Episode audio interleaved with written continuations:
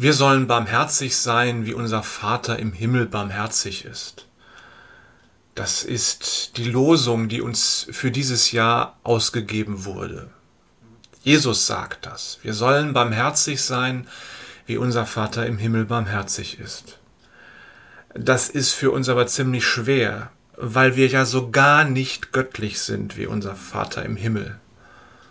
Und dann fordert uns Jesus auch noch auf, unsere Feinde zu lieben. Wow, das ist ein Hammer. Ich schlage vor, dass jeder von uns sich drei Menschen aus seinem Umfeld aussucht, die er am wenigsten mag. Und dann fangen wir an, für sie zu beten und sie zu segnen. Und dann gucken wir mal, was passiert. In diesem Sinne.